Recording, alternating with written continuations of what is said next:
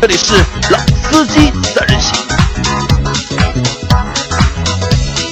三人行必有老司机。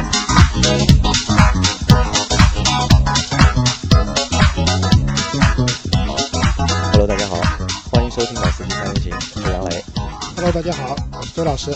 啊，我是韩毅，我是今天的嘉宾，我是被杨老师和周老师邀请过来跟大家分享一下个人的购车经历的。啊，对的，因为韩毅呢，其实我约他已经约了好几一个月了，啊、不止一个月了，好像过年前就约他了，对对对对，两个月了。对吧？就就是在韩毅和我说他要买换新车的时候，嗯，对对，吧？然后我就说你什么时候新车换好，对吧？来客串一下老我们的节目啊？来做一下我们的节目。因为其实我们在我在早最早的时候，就是节目刚开始的时候，好像也和韩宇说过，就是让你有空的话能够来做一下我们的节目。转眼是不是已经两百多期了？啊，对的，一年多了嘛，对我们是从其实正式开始，应该是从去年的一七年的一月份开始的，好嗯像现在已经是一八年的三月份了，已经啊，就是已经十四个月过掉了，那个这个时间过得还是非常的快啊，嗯啊，对的，在这个过程中啊，就是我们也聊了很多和汽车相关的东西。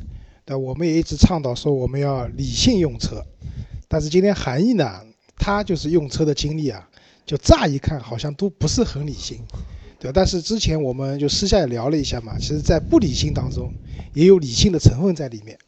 我先来介绍一下，就是韩毅呢，我最早认识他的时候，我们是同事，嗯，对，对吧？然后那个时候杨老师呢是我们的供应商，啊，那个时候我应该还不认识韩毅，韩毅是到韩毅自己出来创业的时候，我才认识了韩。差不多那个时候。啊，对，那个时候我跟韩毅同事，然后那个时候韩毅的第一辆车，一辆 Polo，嗯，应该一点四的，一点四的自动挡，一点四的自动挡，嗯，然后那个阶段呢，他就张罗着要换车了，然后那时候我就问他，我说我说韩毅你想换个什么车？他跟我说要换个高尔夫，他比较含蓄啊，就讲那个。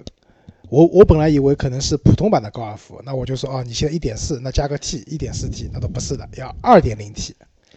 那么大家知道了，就是二点零 T 的高尔夫是高尔夫的 GTI 版本，当时好像还蛮难买到的吧？这个车嗯，当时是加价的，加价的，啊，就是好像有点不太理性啊。那个时候加了多少钱还记得吗？那个时候加了一万块，啊，这个是个很有趣的故事，我可以跟你们分享一下。这的确是蛮感性的，像刚才杨磊说的一样，就是这个购车真的是一个感性的过程，因为 Polo 是一部非常好的车，大家也知道，就是而且就是非常嫩草，对吧 Polo 也是很多就是小伙伴就是在二十哎岁或者二十二岁左右，就是都很想要的一辆真的是真的是。第一辆车嘛。对我至今非常怀念那部车，然后我还改了个颜色，改成现在非常少见的这种深紫色。然后那说回来，就是这是一副非常好的车，其实开了以后就是自我感觉也是蛮好的。然后那个时候会有纠结的，纠结很简很简单，就是当时手上有一点点小钱，那一点点小钱，你会觉得说这部车还不错，但是你是不是可以换一部新的车？可以升一下级，嗯，对，所以会纠结相当长的一段时间。当然也看中了 GTI，然后看中了 GTI，那当时 GTI 是全国缺货的嘛，对吧？大家都知道。然后缺货嘛，那当时你肯定会做的一件事情就是问几家经销商，哎，你们什么时候到货？那经销商会跟你说，我们这里没有货的，你要么就加价提。然后我我就自然会问说，哎，你加加多少钱？都统一的口径都是加两万块钱。加两万，嗯加两万块钱，所以那我就说，那这样子吧，我无所谓，反正我手上也没有现金，那个时候两呃那个那个那个时候还是要二十五万，二十五万多的，二十五万八的，那那怎么办呢？我说，哎，那我就排队排着嘛，等到你哪一天不加了，我就可以顺直接就提掉就可以，这和我还可以攒一点钱，所以我当时就找了一家经销商，然后就在那边挂着。然后等，然后经销商会搞笑的会提醒我说：“你不要等啊，等了没有用到。去年有个人刚刚上市的时候在我们这边等，等到现在都没有等到，对吧？他有偶尔会给我打个电话，然后这个事情还特别巧合。然后那一天是哪一天，我已经记不得具体日子，但是可以查。那一天是日本发生海啸的那一天，就是日本那个就是东京的那个海啸，嗯海啸，然后包括核电站什么事情，说哎呀死了好多人啊什么的，然后这个画面也很吓人。那天是星期五的下午，记得很清楚。海啸结束，地震结束，然后我们在这个公司里面地，因为地震嘛，还摇了摇，上海是有震感的，这个很清楚。然后在那个以后的十分钟，莫名其妙的，我接到经销商的一个电话，经销商打过来，就说：“哎，先生，我们这边的 GTI 到货了，你要不要考虑一下？”我说：“你们不是要加价吗？”对啊，但是我们这个这两天有两部车，所以我们老老板决定说，这个你可以少加一点，本来加两万，加一万五就可以了。我说。我那个时候就纠结了一下，因为为什么？刚才我看到了很多其实还蛮惨的画面，画面我就觉得人生生命脆弱，对？生命脆弱。那如果是这样子的话，为什么不及时行乐？这个时候就有感性的成分在里面了。，啊对，然后我当时就松了一个口，叫做说两万块降到一万五没有用，你一万块的时候再来再来给我打电话，然后我就挂掉了。结果个操劳半个小时以后，一万块跟我打了个电话说：“先生，我跟老板申请过了，一万块，你明天来提车吧。”然后我就纠结了，再纠结了半个小时，还是刚才那些画面。后来又有新的画面来了，更惨，你知道吗？什么车飘走了，房子也飘走了，然后还说：“哎呀，这个那边要什么核爆炸什么的，这种各种各样的新闻。”那这个时候就会有很多的想法，就觉得说，嗯，你赚了那么多钱，如果你自己喜欢的那部车你都没有开到过，那是一件多么遗憾的事情。要及时行乐，所以第二天我就 加了一万块钱把那部车提了回来。但我记得当时 GTI 加价的话，好像不需要两万，因为我身边大概有另外有两个小伙伴也买那个车，他们一个是加了一万，一个是八千，而且当时如果你如果不加价的话，基本上大概等六个月，肯定是能等到的这辆车，嗯、那我觉得可能这个时间跟我应该还是不一样，可能比你还晚一点。还是要比我晚一点，因为那个时候我刚刚加完一万，我去提车的时候，还有人用一万二的钱来买我这个一万的名额名额，啊，最后我拒绝了，我钱都带了，算了，两千块钱，车都看到了，对吧？摸摸还新的，对吧？就觉得快点开到一部新车挺开心的，就开回去了。GTI 之后，第三部车嗯是辆这个升级升的有点厉害了啊，嗯，是一辆宝马的 M3。M 三啊，当然了，这是一台二手的 M3。对，是的，对然后这台 M3 的话，我记得我跟杨老师那个时候特地去韩毅的公司找他，嗯去体验一下这部车子，对吧？然后 M3 开了多长时间？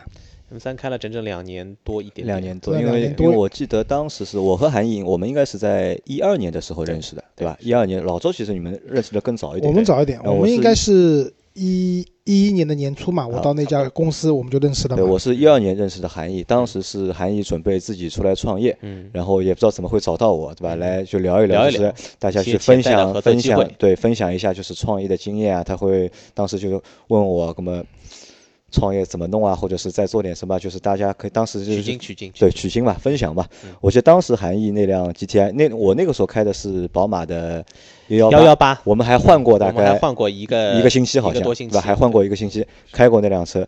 那个时候我就和韩毅，我们就变成了好朋友，对吧？嗯经常我们一起出去玩啊、吃饭啊什么的，然后在业务上也有有所交流。对，我记得应该是在一三年吧，嗯。应该是一三年，应该是一三年下半年，还是在嗯。一四年的年头的时候，嗯。就我我那个时候我问韩毅嗯，我说新的一年嗯。马上要到了，对吧？嗯。你新的一年的目标嗯。是什么？因为那个时候大家都在创业嘛，都目标肯定就是赚钱嘛。那我说，韩老板，你的 新年愿望是什么？对吧？你明年的就是新的一年的你的一个目标是什么？嗯那韩毅那个那个时候和我说啊，嗯他那个那个时候他是这样和我说的，他说，只要谁能够让我今年赚到一辆 M 三，嗯，对，两手的也二手的也可以，对对吧？我就往死里干，对吧？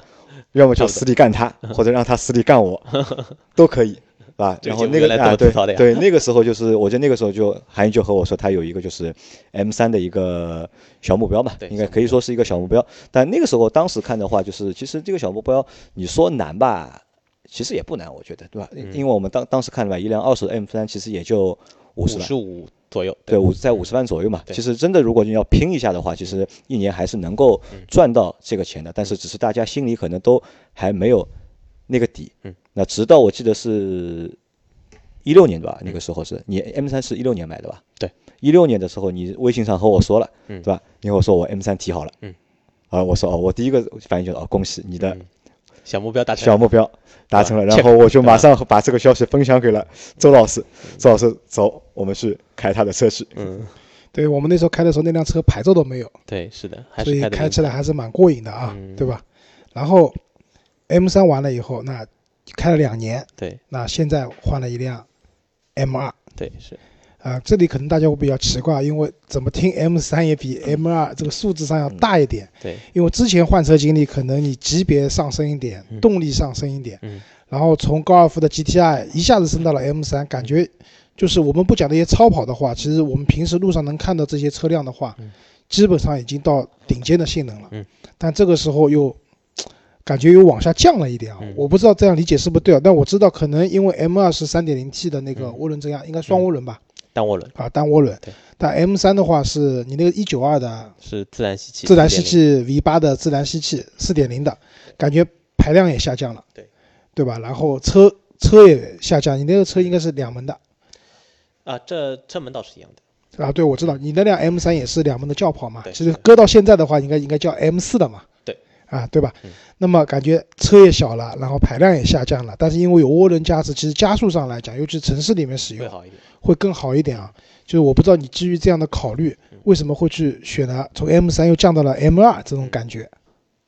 嗯，两个考虑啊，两个考虑。我觉得这个还是蛮巧合的一个阶段。就是首先 M 3开了两年了，首先必须得承认的一件事情是，这个当初的选择是没有任何的问题的，没有任何的 M3 问题。没有任何的问题的。M 三绝对一九二 M 三因为新款的 M 三我没有开过比较长时间，没有没有资格去好好评论它。嗯，但是一九二版本的 M 三一定是，我觉得在宝马整个 M 的历史上是一部非常经典和非常成功的车，所以这点是毫无疑问的。这也是我两年以来我觉得是非常不错的一点。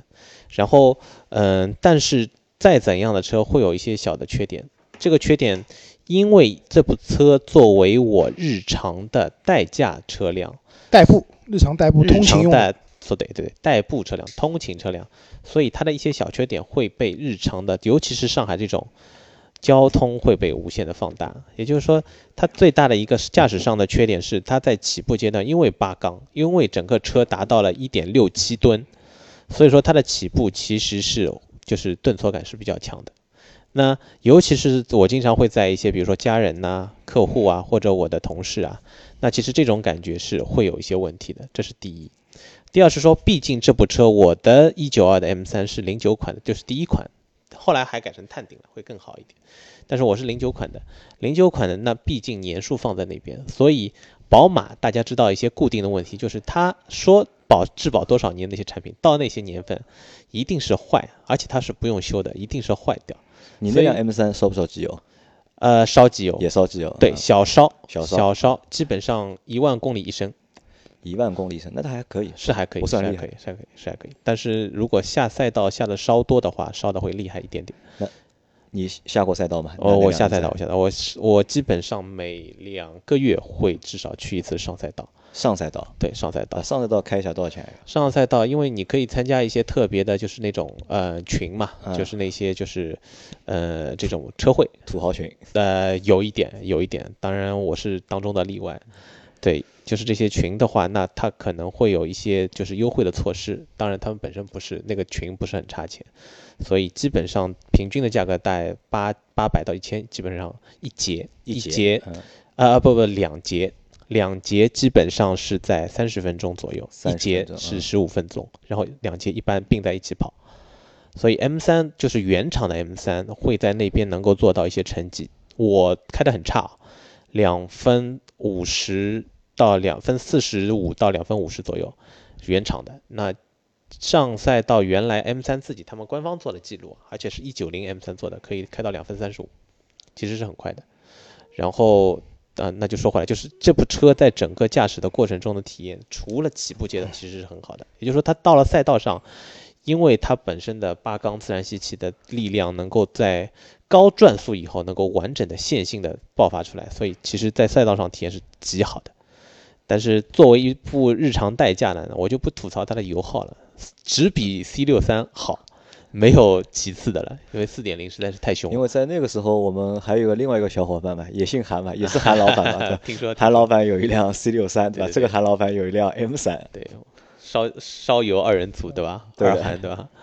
对，这个油耗真的是很厉害，五十六升的油箱，基本上四天补一次，四天补一次四。天补一次那就是不是在加油，就是在加油的路上，对吧？对，所以这部车可能这些缺点其实不大，真的不大，我觉得不重要，但是的确积累久了，而且我开起来一年基本上要开到将近一万五到两万公里，所以其实是蛮多的，所以就有动这个念头，我想看看别的车，这个是个念头。然后去看念头了呢，有两个目标，一个目标就是呃叫做九幺幺，因为几乎就是我们包括那个赛道的群啊，包括我的修理厂啊、改车厂啊，大家的路线基本上 M 3后面基本上接的都是九幺幺，然后九幺幺有九九幺和九九幺一和九九幺二嘛，现在基本上看的都是九九幺一的，就是自然吸气的三点零版本，或者三点六的 S 版本嘛。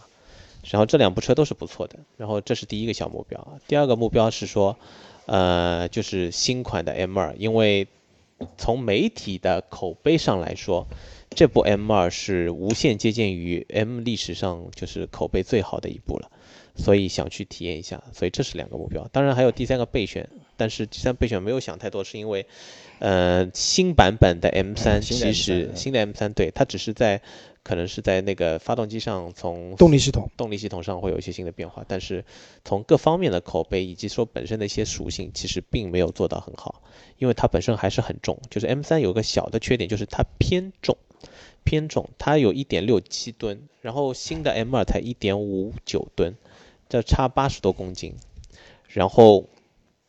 对，然后这个车新的新款，而且你找不到它的一个特别亮点，就是给你一个理由说，我一定要把老款换成新款，所以这是一个很重要的点。那这可能是因为老款在你心目中那个地位啊，非常就是更高一点嘛，因为那辆车想了，其实想了好多年了嘛。嗯，的确是，对吧？这这在相当长的一段时间是 dream car，是 dream car。对，那就带着这两个小目标去看了新款的车嘛。那九幺幺最后被否掉，这也是我们刚才在讨论的一个点，就是。虽然我是一个在买车阶段非常感性的人，那我可以交代一下背景，就是这个和每个人背景是其实是很重要的。我一直认为不讨论每个人的实际情况来买车的是不合理的。说为什么你买这部车你不考虑家里人怎样怎样的？我是一个呃相对比较独立的这个人，所以说我我我对于家庭来说，或者我也没有小孩，或者我我当然有有我的女朋友，但是我对于这部。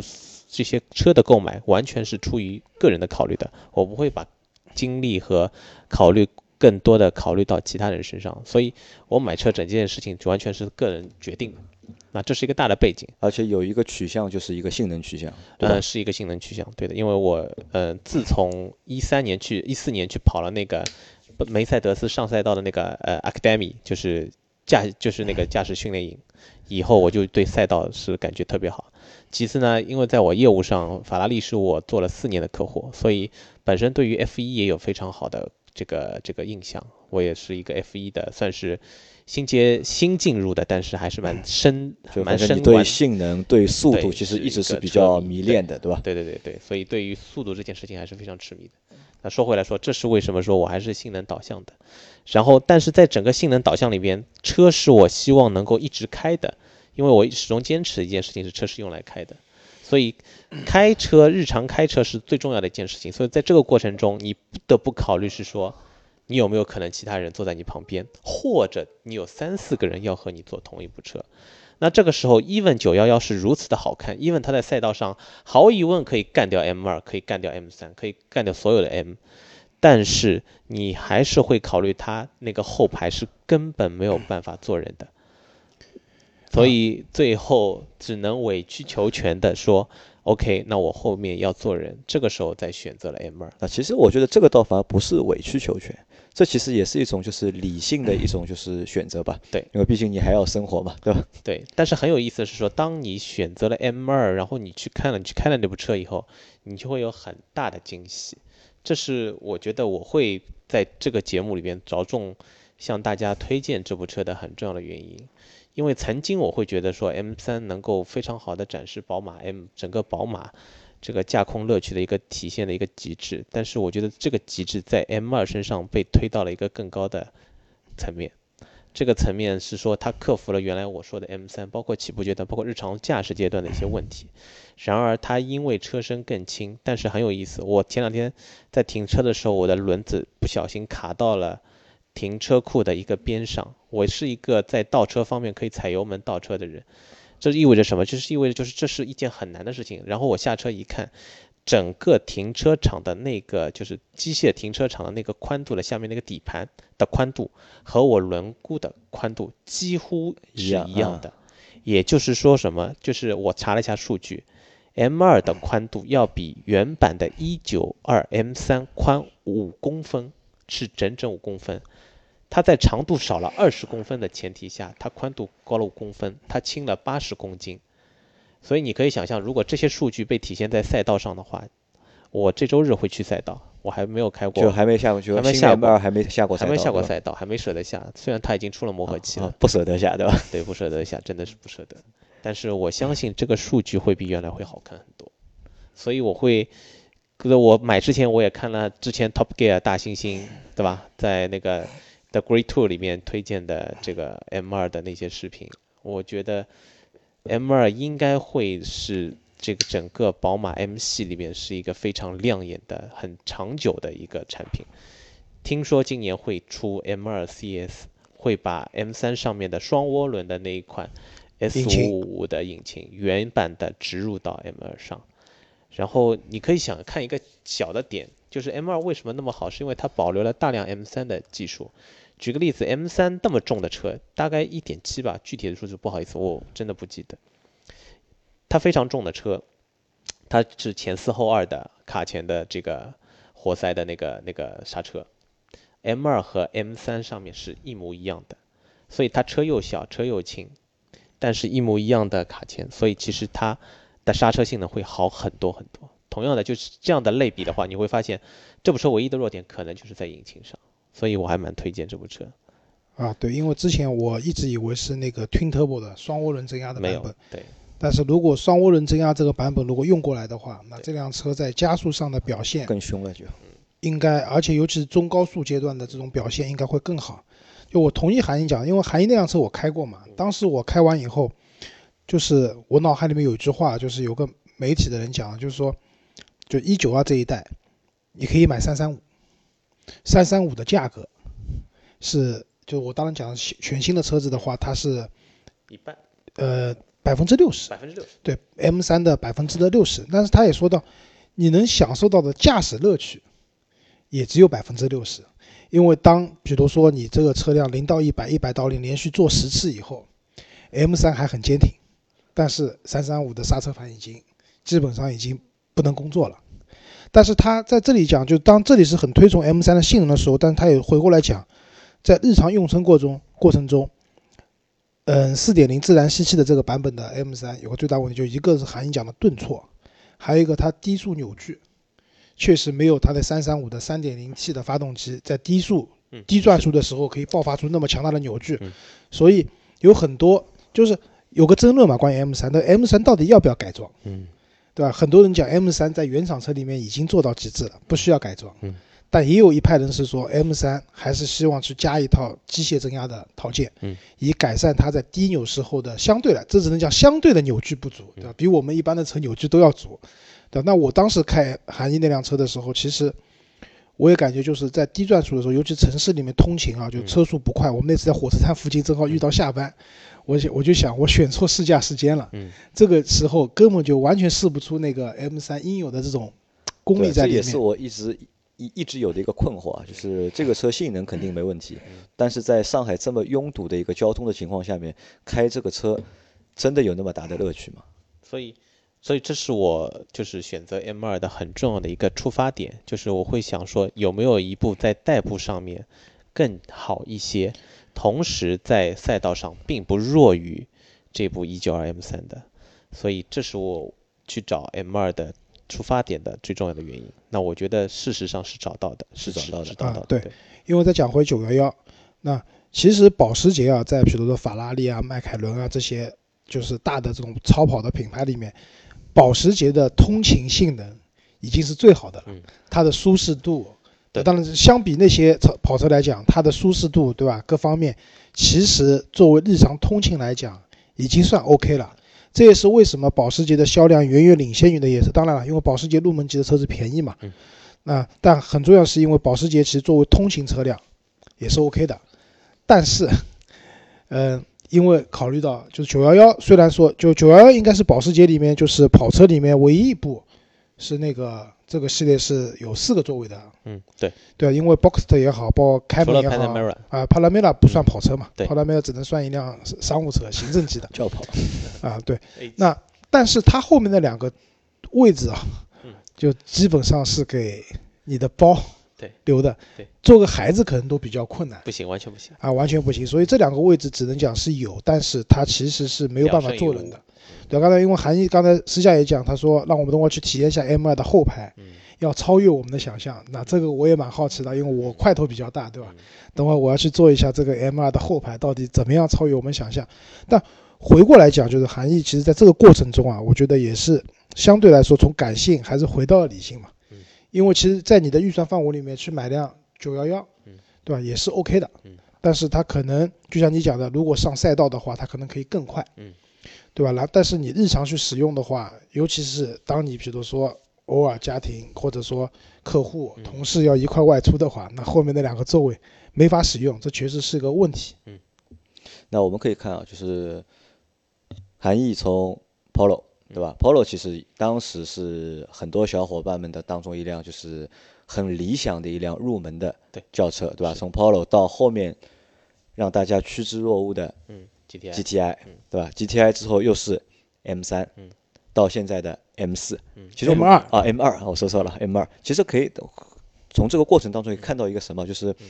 韩毅他在就是一步一步的在前进，就是一步一步去满足就是自己的就是那个心中的那个愿望嗯。或者心中的那个想要的那个东西，对吧？我觉得真的其实呢，让很多小伙伴是很羡慕的，嗯对吧？我我相信就是我们身边有很多小伙伴们也是会比较羡慕你有这个车，嗯你有那个车，或者你有那个车，对吧？其实是比较羡慕的。那我举一个反例啊，就我举一个反例，在韩毅开 Polo 的时候，我开的是尚酷，对吧？韩毅换 GTI 的时候，我开的是幺幺八，宝马的幺幺八，对吧？但韩毅韩毅在开 M 三的时候，我已经把车换成了 Q 五零，是吧？嗯现在韩韩毅开的是 M 二，对吧？我开的是宝骏 七三零，对吧？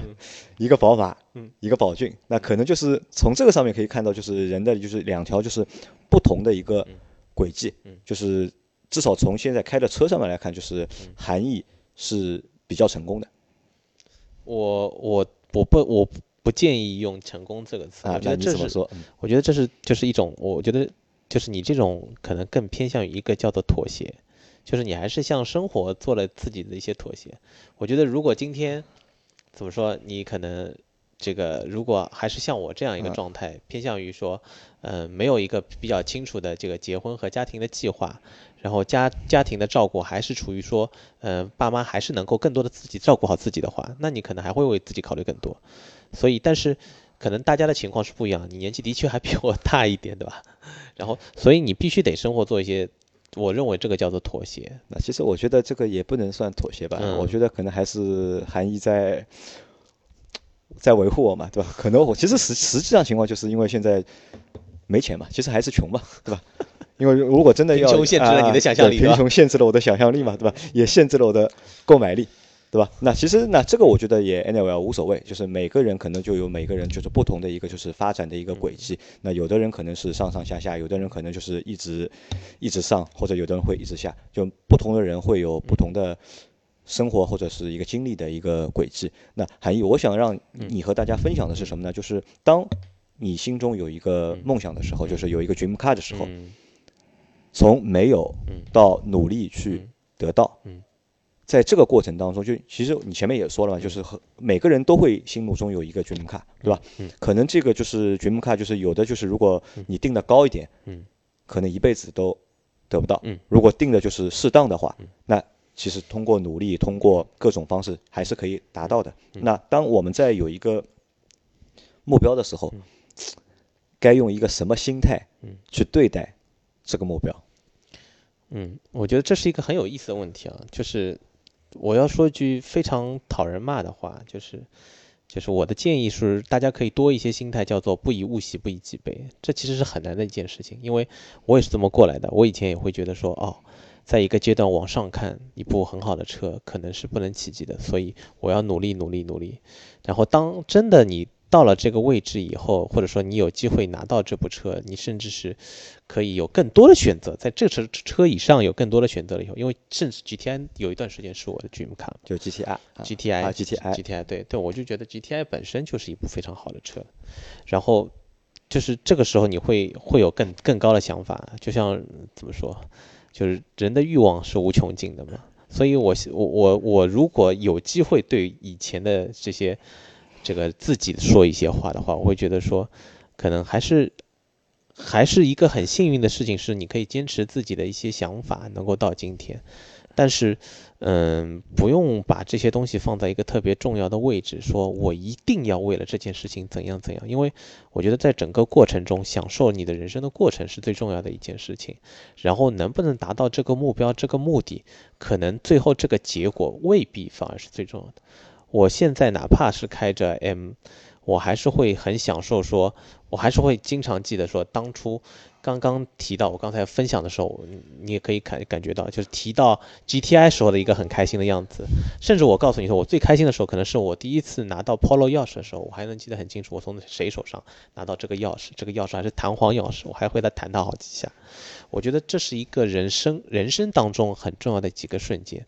我建议说，大家如果有机会去能够感受到这一些的话，感受这些瞬间，可能最后比你能够开到或者你未必能够开到这部车会来的更重要。但是这种东西就觉得我觉得太太玄乎了嘛，这也不叫玄乎吧，就可能你你想说的是就是不要忘勿忘初心。对吧？嗯，可以这么理解吧？可以这么理解，可以这么也是一些就是可能就是这个这个话就听上去有点有点虚，对吧？也有点鸡汤，但可能就是还是要很多东西要我们自己就是去体会，或者是自己去努力一下，嗯，对吧？啊，我我我觉得是这样，就是这个不是虚啊。那我讲的实在点，就是韩你讲的那个 Polo 的事情，我第一辆车是派利奥，对吧？车很便宜的，六万多块钱。当时我自己存了一部分，我父母给了一部分，然后买了这辆车。我当时开完这个车，晚上回家停在家家楼下，对我就坐在车里面看这辆车，就看看哦，这方向盘好漂亮，哦，这个中控台放卡带的，你知道吗？那个不是 CD 啊，是放那个磁带的，哦，好漂亮。啊。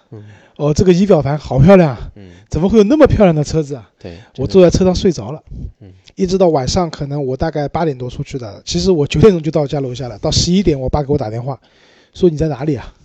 然后我抹了抹这个嘴边的口水，对吧？然后说我我就在楼下，我上来了。我当时我就想，就这是我人生第一部车，它带给我了这种，就怎么讲，这种愉悦感，或者说对这件事情的一种憧憬，是不一样的。那之后换所有的车，嗯。说句实话，再也没有这样的感觉。也就也就那么。你现在就算给我一辆 M 二，对吧？我也没有这样的感觉了。对，是是是是是。那其实对大家来讲，因为刚才我觉得韩英讲的很多，就是你买车的话，其实理性不理性，或者说怎么样，是结合你自身的情况条件。实际对吧？明明小伙伴有有一百万的预算，我们非跟他讲，你去买辆十万的车，其实这个不叫理性，对吧？这个叫什么？装怂对吧？装逼对吧？没有意思。那结合自身的情况，那我跟杨老师因为都是两个孩子，对吧？我们可能选车的范围更多的是往大空间，对对，往七人座的方向去靠，对吧？然后，但是每个人的情况不一样，那你的预算情况也不一样。那换车其实也是一种升级的过程了。对，如果说你真的很有钱，你一步到位，你买一辆布加迪威龙，那你之后再换换什么呢？对吧？那就这个问题也是我很想问韩毅的，就是 M 二现在已经拿到了，对吧？Next，下一个是谁？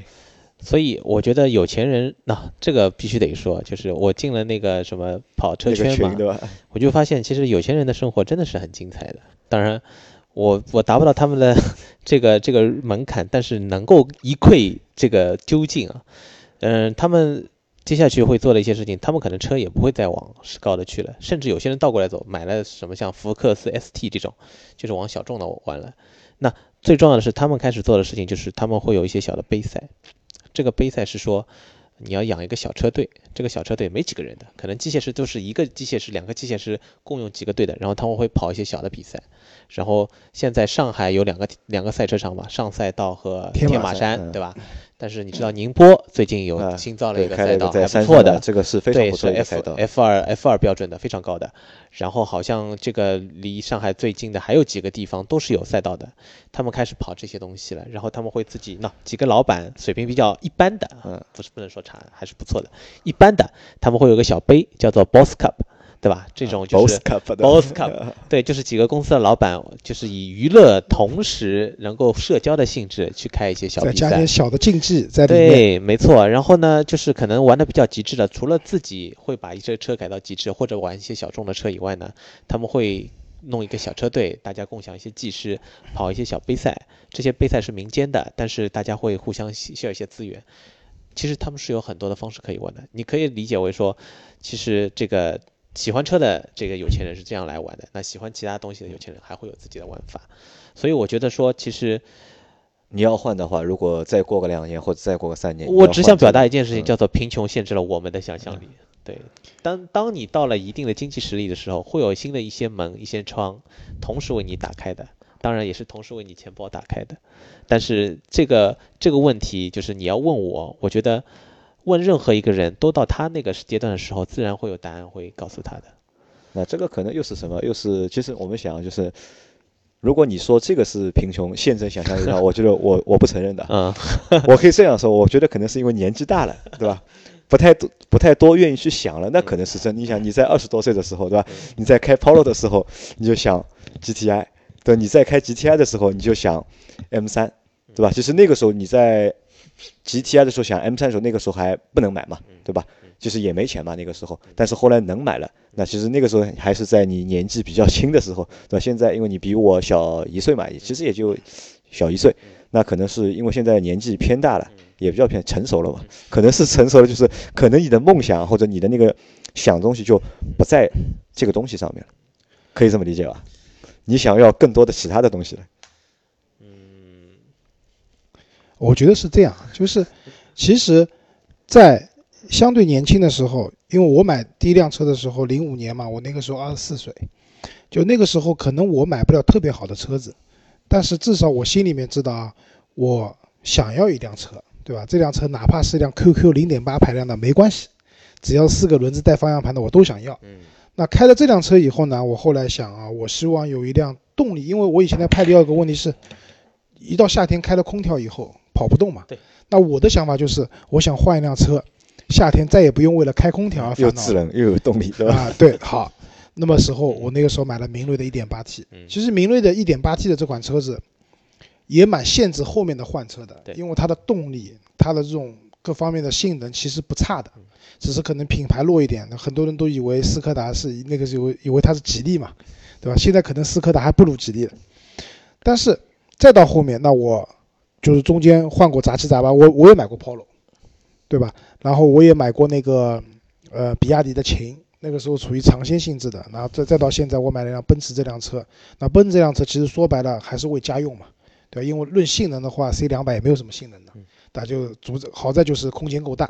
那这个阶段其实我们可以想象，我想要一辆怎么样的车，这个车的大概要多少钱，那我可以为这个目标去努力。但是就真的是到了。嗯，我觉得比如说 M 这样的一个系列的时候，其实在网上你的可能性也有很多嘛。嗯，你可能可以接下来，如果你也可以买超跑，嗯也有可能还接下来结婚生孩子了，对吧？一生生三个，SUV 了对吧？啊，不是 SUV 了，就 MPV 了，呃，七人座的，你的下浪你都嫌小，到时候对吧？直接像我们另外一个韩老板最近那个 C 六三变成了奥德赛嘛，啊，不是那个爱丽森嘛爱，丽森对吧？那这个其实这个是不可预见的未来，对吧？但是我觉得他讲的那个，就可能就是他的方向可能是我不一定是马上换车，但是我这台车可以去，他其实也想去跑点那个杯赛和别人去社交一下嘛，对吧？我觉得有这样的想法在里面。那好，那节目到这里其实也就差不多了啊。那我们首先就是我们我们也希望就是所有的小伙伴都能够早日开到嗯他心里的那辆 dream car，对吧？去体验一下就是生活的美好。对，我觉得我自己总结一下，今天我们这将近四十分钟的讨论，我觉得很重要的一点是说，买什么车不重要，但你要记住这个车给你生活带来的往正向的改变，以及说就是你当初的那些生活上的或者梦想上的东西，能够通过这部车去把它实现，去把它变变成现实。那这些事情可能是更加重要的。这是我觉得我们今天讨论的非常啊对的挺有意思其。实这就是一个核心嘛，就我就是要想让韩毅过来和大家分享一下，就是正能量的东西，对吧好？的好的，对我们这个韩老板非常正能量，哎大家就不要喷他了啊。啊，那然后后面会把韩老板也拉进我们的那个微信群，因为我看一下我们群里面好像也有三个就是 M 的车主，啊，然后大家也可以做做交流嘛可以，或者如果大家对 M 二或者 M 三这个车有兴趣的话，可以在群里面嗯问问我们的韩毅，我简直是 M 二推广大使，推广大使的卖出去的 M 二大概有两三部了已。经两三部了，对吧就是，那我们这期节目就嗯先到这里，好的好的，大家拜拜，也，谢谢大家，拜拜谢谢谢。谢谢谢谢大家，嗯。